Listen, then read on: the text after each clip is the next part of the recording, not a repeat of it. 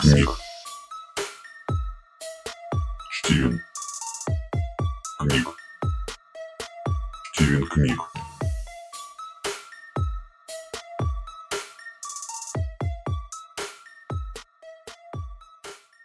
Наталья Еремина. Поговори со мной, путник. Мари обеспокоенно ходила взад-вперед по кухне и выслушивала нотации мужа. «Она же наша дочь!» – уже сдавался тот. Терпение заканчивалось, но оставлять все как есть он был не намерен.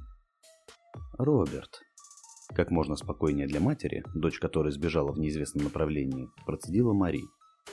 «Мне не все равно, уж поверь». Она остановилась и со стуком положила на стол планшет. И тем не менее, ты даже не хочешь попробовать? Они мирски. А мы погибнем, как только пересечем порог станции. А наша дочь? Я не хочу думать, что с ней могло стать. Не хочу. Мари отмахнулась будто от назойливого шмеля и подошла к окну. «Да откуда ты это только берешь?» Взорвался было Роберт, но тут же благоразумно усмирил гнев.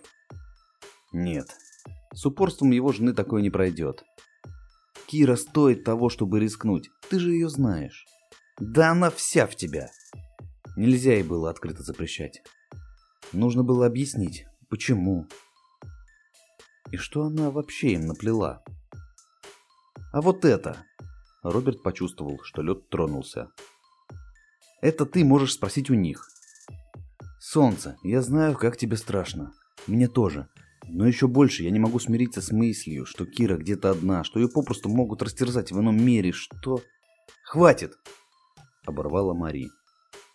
«Что ты им скажешь, а? Чем ты их развлечешь? Думаешь, это так просто? Думаешь, твоя заурядная фермерская жизнь позволит нам пройти сквозь врата? Я что-то в этом очень сомневаюсь». Мари дала слабину, но все же просто так сдаваться она была не намерена.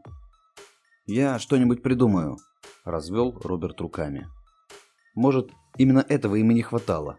Может, ключники с лихвой наслушались захватывающих историй и не прочь послушать чего-нибудь более жизненного, заурядного, но при этом настоящего». Роберт с трудом скрывал собственное сомнение, и Мария это чувствовала. Этого не должно было произойти. Шепот матери был еле различим из-за стука дождя по карнизу. Но мы знали, что рано или поздно это случится. Что ж, 15 лет форы Кира все же нам дала. Роберт обнял жену за плечи и оставил ее наедине со своими мыслями. Основное сделано. Теперь работа за согревающим какао. Рецепт, который он не раскрывал даже жене, он хотел однажды передать сыну. Но, видимо, не судьба. Если им суждено, по словам Мари, погибнуть при переходе, то значит волшебный рецепт успокаивающего и налаживающего мир в семье какао уйдет вместе с ним. Хотя, может, именно эта история порадует ключника? Мари не сомкнула глаз в ту ночь. Ее ярое сопротивление инопланетным гостям имело под собой довольно прочное обоснование. Так называемые в народе ключники пришли совершенно неожиданно. Нет, они не хотели поработить Землю. Ключники, эти черные, мохнатые, человекоподобные ящеры, хотели лишь одного – историй. Взамен они позволяли пользоваться своей системой межпространственных перемещений, станциями-маяками, которые очень быстро выросли по всей планете. Это был прорыв. Человечество выбралось за пределы не то что Солнечной системы, а достигли пределов самых далеких галактик. Ажиотаж не спадал многие сотни лет – Безопасность перемещений была подтверждена тысячелетней статистикой.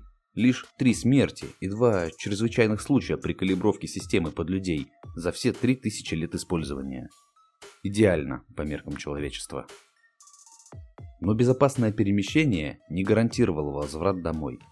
В других мирах, где не действовали людские законы, могло произойти все что угодно. Роберт собирал вещи.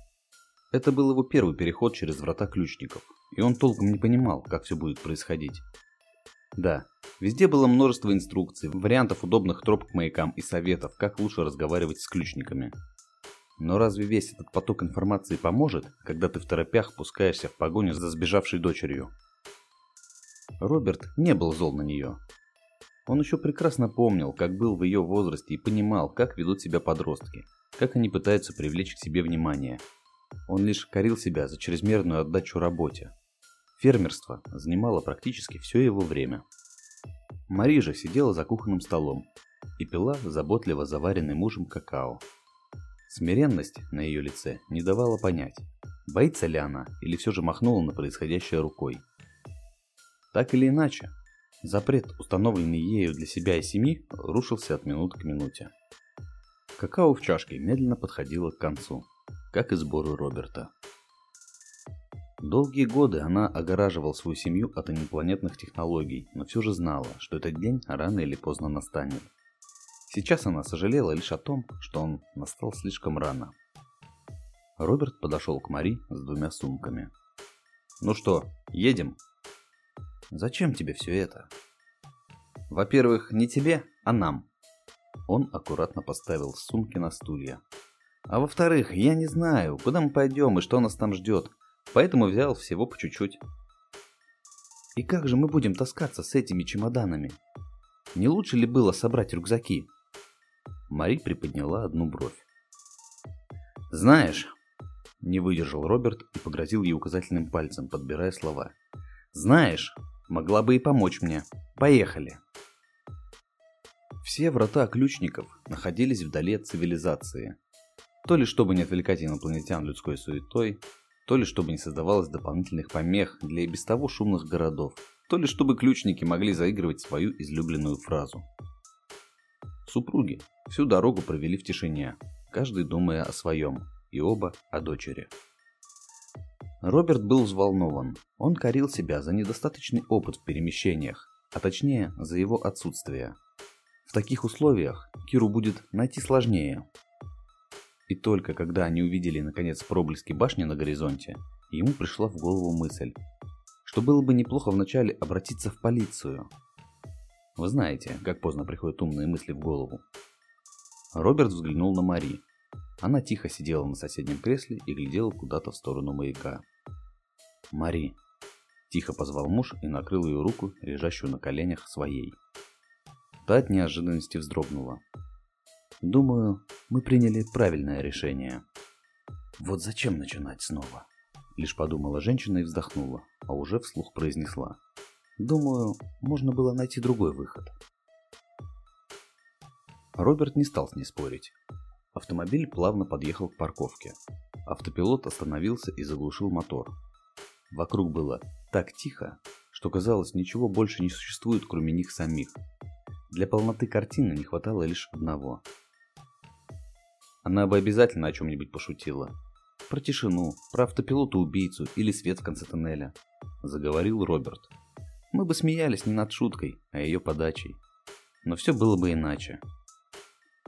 Нас бы здесь не было, шутя она сейчас рядом с нами, напомнила ему Мари. Она вышла из машины и тихонько захлопнула дверь. Роберт поспешил за ней. Идти предстояло еще пару километров, и светать пока не начало, поэтому маяк было прекрасно видно. К слову, его было бы хорошо видно и при солнечном свете, Прожекторы маяка испускали не только свет видимого для людей спектра, но и различимые иными формами жизни лучи. К станции пару вела узкая тропинка. Она была вытоплена среди дико растущего кустарника, который, будто возмущенный непрошенными гостями, то и дело цеплялся своими ветвями за одежду путников. Роберт ворча пробивался сквозь колючки. Внезапно он резко остановился. Мари, задумавшись и не сориентировавшись так быстро, как хотелось бы, врезалась в него. «Эй, ты чего?» Она потерла ушибленный нос. «Прости, я...» Он снова прокрутил в голове последнюю мысль. «Я все же забыл сумки в машине». Роберт было развернулся, чтобы отправиться назад, но жена остановила его. «Пойдем дальше. Тут осталось всего ничего». Она махнула в сторону маяка и угрюмо покачала головой. «Ну как же сумки? Разве нам не пригодится? Пойдем». Отрезала Мари и, пройдя немного вперед, оглянулась и снова позвала. «Ну же, Роберт!» В ее голосе не было ни злости, ни раздражения. Роберт это прекрасно чувствовал. Но все же что-то в ее поведении его беспокоило. Словно она, сопротивляясь самой себе, тем не менее шла туда, где должна была оказаться. Роберт никак не мог понять причину ее неприязни к этим вышкам и самим ключникам, но верил, что все вот-вот разрешится. Тропа привела их к небольшому двухэтажному каменному зданию. Башня маяка, устремленная высоко вверх, мерно поблескивала своей уникальной комбинацией огней. Шторы в окнах были плотно задернуты, и лишь в одном из них сквозь тонкую щелку пробивался свет. Супружеская пара обошла столь непохожую на современное здание станцию в центре безжизненного поля и подошла к небольшой веранде. На веранде в кресле качалки сидел местный смотритель. Существо полутора метров ростом, покрытое черным мехом. Лишь вокруг больших и печальных глаз, рта и пальцев, обхвативших ручки кресла, шерсть была реже и короче. Из одежды на нем были лишь длинные до колен шорты, Впрочем, и они были заметны не сразу. Черные шорты в полумраке практически сливались с черным мехом. Солнце не спешило подниматься из-за горизонта. Или Мари путь показался более долгим, чем он был на самом деле, или время на самом деле начало течь медленнее рядом с вратами. «Здравствуй, ключник!» Роберт робко подошел к ступеням, ведущим на веранду, но не осмелился подняться. «Здравствуйте, путники!» Вынув изо рта трубку, ответил ему ключник. Он говорил по-английски. Хоть голос его и был похож на человеческий, в нем было что-то едва различимое, неземное. Впрочем, вскоре Роберт перестал замечать эту небольшую особенность. «Входите и отдохните». Рядом со столиком, за которым сидел ключник, стояло еще одно кресло. Роберт, посчитав за приглашение слова ключника, кивнул Марии. Та села в кресло, не глядя на смотрителя. Муж встал рядом с ней. В центре стола стояли графин с вином и пара стаканов. У Роберта пересохло от волнения в горле, но он не осмеливался угоститься. Мари молчала. На веранде повисла тишина, лишь изредка наполняющаяся выпускаемым ключником дымом. Роберт с радостью вспомнил тот факт, о котором прочел в буклете по пути сюда. Эти создания удивительным образом легко перенимали вредные привычки людей. Табакокурение же вообще приводило их в полный восторг. Это делало их чуть человечнее. И Роберт немного успокоился. Может, Мари все же ошиблась на их счет, и они не несут вселенского зла. Мы бы хотели с женой отправиться за дочерью. Она была здесь недавно. Кира. Начал Роберт. Он точно не помнил, кто должен начать разговор, но ключник молчал, и Роберт все же решился. Пока все шло гладко. «Здесь грустно и одиноко», — сказал ключник. Ритуальная фраза, написанная на каждом прочтенном Робертом буклете, звучала так искренне, с печальными глазами ключника. «Поговори со мной, путник». Тут Роберт завис. По пути к маяку он все время думал, что же он расскажет ключнику. О своей жизни, о фермерском деле, о потерянном урожае 3056 года. Может, о пропаже дочери? Он надеялся получить хоть какую-то поддержку от жены, но та лишь смотрела в одну точку. Туда, где должно было вот-вот встать солнце. Мы простые фермеры, не очень популярная в наше время профессия. Но тем не менее, спрос на натуральную пищу есть. Люди всегда были падки на что-то редкое и выдающееся. Выращиваем все по старинке. Спахиваем поля, засеиваем их. Без робототехники. Только комбайны старых образцов. Восстановили их из законсервированных экспонатов Музея истории. Пришлось немного повозиться, но оно того стоило. Страшно представить, на сколько лет работы они рассчитаны. Кажется, они переживут людей. Роберт усмехнулся. Ключник же молча выдохнул табачный дым. Его запах очень кстати расслаблял и успокаивал. Так вот, мы прожили в этом ритме всю нашу жизнь. Я отказался от переселения на Марс. Мари поддержала мою идею с выращиванием злаков и овощей. Не думал, что найду единомышленницу, да еще и такую красивую. Роберт положил руку на плечо Марии. Та накрыла ее своей. И вот самое странное произошедшее в нашей жизни, хотя он замялся. Мы оба знали, что это рано или поздно случится. Наша дочь, она... Мы никогда не путешествовали и считали, что... Роберт не знал, насколько этично говорить правду, но больше ему нечего было рассказать. Считали, что путешествия причиняют лишь вред, а натуральное хозяйство, фермерский образ жизни. Мы хотели максимально обезопасить нашу дочь. Только вот не удалось. Ключник молча кивал, слушая рассказ Роберта. Ключники никогда не вмешиваются в повествование, лишь изредка уточняют некоторые детали. Она сбежала пару дней назад, оставила записку в планшете, где извинялась перед нами и прощалась. И в итоге покинула нас. Понимаете, родительское сердце не в состоянии выдержать неизвестности по отношению к своим детям. И мы были бы крайне благодарны вам, пропустив и нас следом за ней. Роберт замолчал, ожидая ответа от ключника. Тот в очередной раз медленно и меланхолично выдохнул облако дыма. «Здесь грустно и одиноко», – пробормотал он. «Я слышал много таких историй, путник». Роберт молчал. Он знал, что нужно пытаться попробовать рассказать хоть что-нибудь еще. Но сюжеты фильмов и книг ключники отвергали сразу. А выдумывать истории он был не мастак. Это было в 3056 году. Все же решился Роберт. Урожай тогда весь погиб из-за внезапно появившейся саранчи. Больше тысячи лет человечество не знало бед от их нападений. Откуда они взялись, эти всепожирающие твари, выясняли не только местные власти, но и ученые. «Я расскажу вам историю», — прервала его Мари. «Милый, прости, но у нас нет никаких шансов с тем, о чем ты говоришь.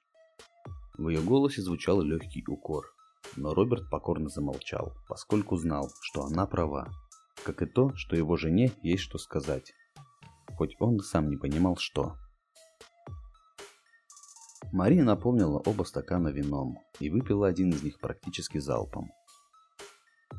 Эта история начинается еще на заре вашего прихода на Землю. Помните, как это было? Человечество было взволновано первым контактом. Никто до конца не понимал, что нас ждет впереди. Многие боялись, но, как всегда, были и смелые первопроходцы. Вскоре, после принятия решения о сотрудничестве с ключниками, люди стали датировать века с момента первого контакта. Началась новая эра. Эра межпространственных путешествий. Мария рассказывала, будто читала учебник по истории, а сама смотрела далеко за горизонт, словно ожидая поддержки от зари. «И это мне известно, путник», — скучающим голосом ответил ключник. «Моя история начинается в шестом году эры путешествий. Ключники выбрали добровольцев для калибровки врат под людей. Всего их было пятеро. Трое погибли при разных обстоятельствах при перемещении. Один трансформировался в нечто, и, не сумевший смириться со своей участью, покончил жизнь самоубийством. Пятый же, вернее пятая, пропала в пространственном тоннеле. Сейчас она сидит перед вами. Ключник заинтересованно поднял взгляд и отложил в сторону трубку. Роберт пока не понимал, что такое придумывает его жена, но увидев заинтересованное выражение лица ключника, не стал одергивать Мари. Продолжайте. Элизабет Кира Тайм. Так меня тогда звали. Мне повезло, я не погибла. Но я оказалась совершенно не там, куда меня собирались отправить. В том странном мире я провела немало времени. Когда же я наконец выбралась к ближайшему маяку, то поняла, что не хочу возвращаться домой. Благо, моих историй хватало, чтобы спокойно пройти в любое место, куда бы я ни захотела. Я путешествовала десятки лет. Когда же мой биологический возраст перевалил за 80 земных лет, а старость так и не собиралась подступать, я начала по-настоящему волноваться. Что если первое перемещение все же непоправимо изменило меня? «Вы спрашивали об этом нас?» – спросил смотритель.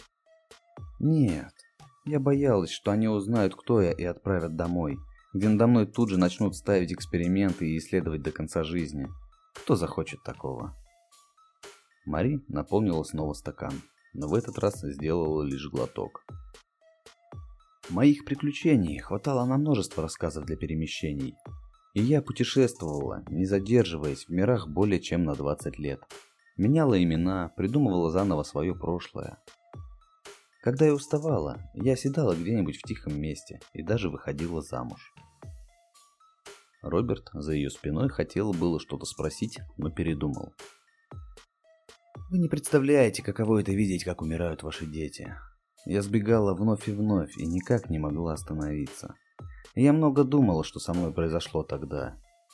И в какой-то момент решила покончить дело с путешествиями, считая, что они влияют на меня. Я стала странно чувствовать себя. Меня уже не радовали приключения, хотелось покоя и смирения. Я осела на земле. Все на тот момент уже давно забыли об Элизе из первого века, а история перемещений не сохранила имена и лица пяти добровольцев. На земле прошло три тысячи лет. Меня никто не ждал. И я воспользовалась этим. Еще долго не решалась завести новую семью.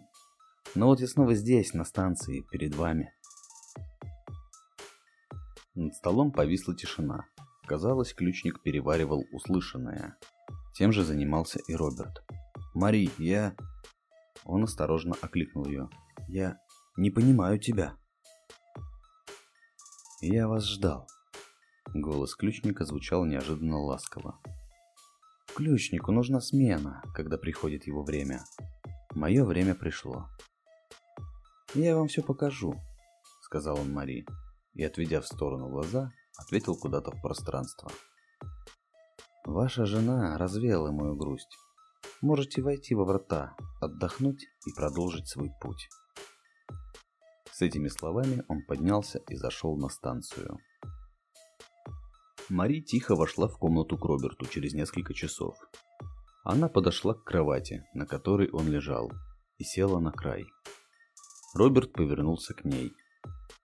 «А теперь расскажи мне, пожалуйста, что здесь происходит?» Еще в шестом году, начала она. Нет, это я уже слышал. Скажи, что ты все это придумала.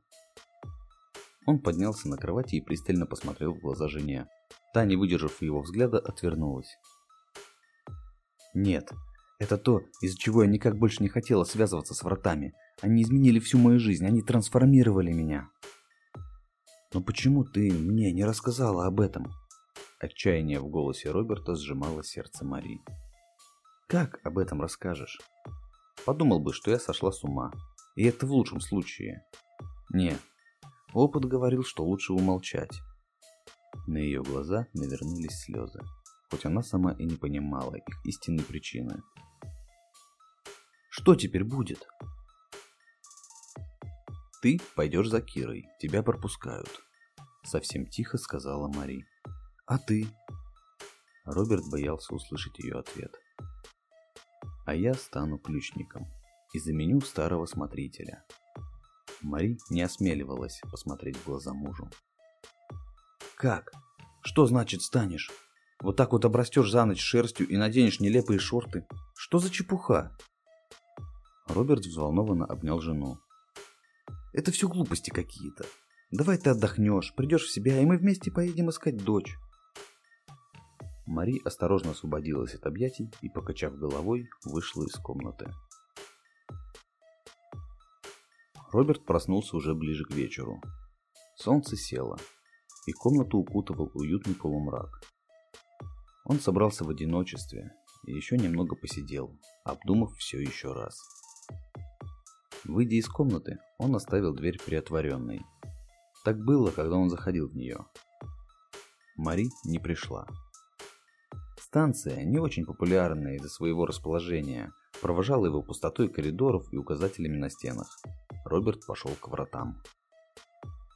Двери в последний крошечный зал автоматически раздвинулись перед ним и затворились за его спиной, когда он вошел. Круглый зал был, кажется, основанием башни. Комнату выделял от всех предыдущих пульт в центре нее. Экран дисплея загорелся, приветствуя Роберта. Тот провел по нему рукой появился длинный список планет, отмеченных зеленым, желтым или красным. Надпись внизу поясняла, что зеленым выделены пути, открытые для человека, желтым, где человек мог существовать с риском для жизни, а красным, опасные для жизни, с неподходящими условиями для существования. Роберт запустил программу повторного перемещения. Дисплей потемнел и отключился. Больше ничего не изменилось. За исключением планеты, на которую он оказался. Мари сидела напротив ключника и ждала. Она знала, что это не те существа, которые будут отвечать на вопросы. Мари также знала, что Роберт ушел. Она словно ощутила это каким-то новым чувством, которое пришло вместе со странным ощущением покоя и тоски. Ваше тело неизбежно трансформируется. Так надо для врат. Но вы не будете ключником. В вас останется человеческая составляющая. Он делал длинные паузы между фразами, то ли никуда не спеша, то ли наслаждаясь самим процессом. Вы уже могли почувствовать изменения. Когда же это произойдет? Ключник не ответил на вопрос Мари, но продолжил говорить. На станции не будет новых гостей несколько дней. Этого времени будет достаточно для трансформации. Будьте в своей капсуле. Дальше вы поймете, что нужно делать. Он поднялся со стула и, еле заметно поклонившись, вошел на станцию. Мария стала сидеть в кресле. В какой-то момент она почувствовала, ключник ушел. Переместился в другой мир. Несколько дней пролетели одновременно незаметно и дольше, чем вся ее жизнь. Мария сидела в кресле качалки. Ее темная шерсть на коже поблескивала в заходящих лучах солнца. Она курила оставленную прежним смотрителем трубку и меланхолично выдыхала ароматный дым. В этом действительно что-то было. Из станции вышел гость. Вернее, гостья, видимо, пришедшая до их приезда и отдыхавшая все это время на станции. Мари чувствовала ее, даже не поворачиваясь к ней лицом. Я подумала. Да, может это показаться вам глупо, господин ключник, но я решила не покидать планету. Пока что. Что-то меня останавливает. Не пойму что. Но спасибо за приют. Она прошла мимо столика на веранде и спустилась по ступеням. Оглянувшись напоследок, девушка бросила. Да и мама, наверное, жутко переживает уже. Пока! Махнула рукой Кира.